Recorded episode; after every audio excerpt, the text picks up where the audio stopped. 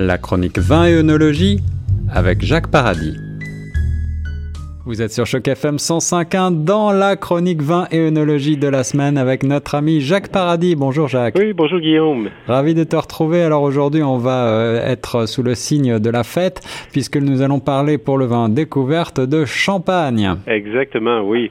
Alors, euh, nous avions déjà parlé de, présenter le champagne euh, dans le passé, mais cette fois-ci, euh, notre champagne, c'est un champagne millésimé qui est arrivé chez Vintage la semaine dernière. Oui.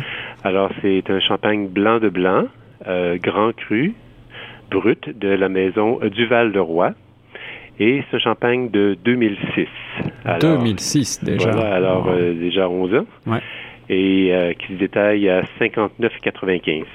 Alors voilà, un, champagne qui a le même âge que notre cher Radio Choc FM 105.1. Ah, alors voilà, On, a, trouvé la bouteille pour célébrer ça. Exactement, exactement. Alors explique-moi un petit peu, blanc de blanc, je crois qu'il s'agit donc euh, d'un cépage unique fait de, de raisin blanc. Euh, oui, c'est ça. Alors c'est un vin qui est un champagne entièrement fait de raisin blanc. C'est ça. Et puis essentiellement, il y a trois euh, cépages euh, à partir desquels on produit du champagne. Et il y a un seul euh, cépage blanc, c'est le chardonnay. Le chardonnay, voilà. Alors, c'est un champagne tout chardonnay. Mm-hmm.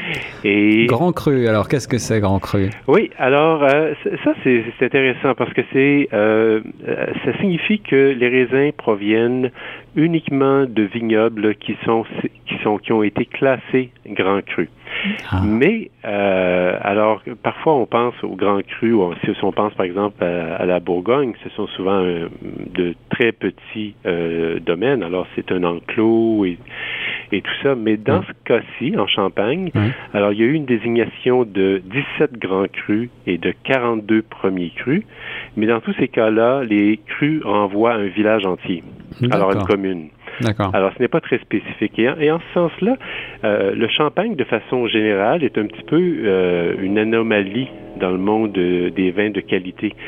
Parce que souvent, les vins euh, très chers vont justement provenir d'un vignoble unique, d'une parcelle. Plus la parcelle est petite et spéciale de par son orientation et tout cela, alors c'est ce qui va justifier comme la qualité supérieure du vin qui en provient. Mais dans le cas du champagne, alors même lorsqu'on parle de cru ou de grand cru, alors ce sont des, villages entiers qui sont désignés grand cru ou, premier cru. Et il est très rare qu'on ait une euh, désignation plus spécifique sur une bouteille de champagne. Je vois. Et puis, une autre, alors, mais dans ce cas-ci, c'est un champagne quand même grand cru et qui provient, euh, je crois, de six villages différents dans ce cas-ci, dans le cas de notre bouteille. D'accord, dans le cas du, du, du Val-le-Roi 2006. C'est cela. Et puis une autre anomalie aussi, c'est que la plupart des champagnes ne sont pas millésimés. Oui, justement. Alors parlons-en, puisque effectivement, en 2006, euh, euh, c'est une, un millésime et on, ne voit pas ça très souvent. Comment ça se fait? Alors, c'est que la, vraiment, le, je dirais que le champagne est un vin d'assemblage par excellence. Alors, les producteurs conservent toujours une partie, finalement, de leur production de vin tranquille. Alors, le vin de base à partir duquel ils vont produire leur vin mousseux. Oui. Euh, alors, ils en, ils, en, ils en préservent toujours des réserves entre 10 et 50% finalement, de chaque euh, récolte. Alors, le vin qui est produit est conservé en réserve. Et, et alors, à ce moment-là, il va y avoir euh, une étape d'assemblage de vins qui proviennent de différentes années. Et puis différentes années signifient également un caractère différent. Il y a des années qui sont plus chaudes, alors les, le, le, vin va être plus rond, plus mûr et, et tout cela.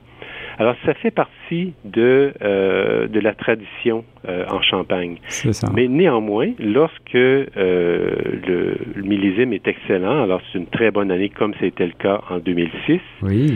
alors plusieurs producteurs vont produire des vins millésimés mais euh, la réglementation ne leur permet pas de produire que du vin millésimé. Alors, ils doivent, au, tout au plus, 80% de la récolte euh, passera pour en faire des champagnes millésimés. Je vois, je vois. Alors moi, la question qui m'intéresse, euh, on le sait, donc cette méthode champenoise est bien particulière euh, d'assemblage qui finalement cherche à obtenir un produit euh, qui va être qui va être très régulier dont le goût sera bien défini. Est-ce que dans le cas d'un ici d'un champagne millésimé, on va retrouver les caractéristiques, par exemple ici de, de cette maison du Val-le-Roi, ou est-ce qu'on va partir sur quelque chose de vraiment différent? Oui, habituellement, ils, vont, on va conserver quand même on va essayer de conserver le style de la maison, mais de fait, le, style du champagne particulier doit refléter euh, le, le, millésime. Alors, euh, alors qu'est-ce qui fait justement que les champagnes millésimés sont supérieurs ou différents. Alors, on l'a dit, il y a d'une part le fait que c'est une très bonne année. Alors, la qualité des raisins devrait se refléter dans la qualité du vin. Mhm. des vins qui vont avoir une, plus grande complexité, par exemple. Mais plus important encore, c'est l'élevage. Parce que pour les champagnes non millésimés, alors le minimum doit être 15 mois dans la bouteille. Alors, au contact des levures qui sont mortes, alors on met des levures dans la bouteille pour déclencher la seconde fermentation. Oui, oui. Et euh, alors pour les champagnes euh, réguliers, c'est 15 mois minimum, et plusieurs producteurs vont au-delà. Mais pour un champagne millésimé, c'est 3 ans. Alors c'est le double. Ah oui, en effet. Donc on comprend bien aussi pourquoi euh, ce type de champagne sont euh, forcément plus chers, plus onéreux. Il faut, il faut faire euh, tout ce travail, tout ce stockage. Oui. Et, comment ça se traduit Alors ça va être parce que les, les, arômes puis les saveurs typiques du champagne viennent justement de ce contact avec les levures dans la bouteille. Alors les tout ce qui est de d'arômes de, de, brioche, de, de, pain, de rôti, de noix. Hmm. Alors, vont être intensifiés dans un champagne millésimé. Hmm. Habituellement, ce sont des, des champagnes plus riches.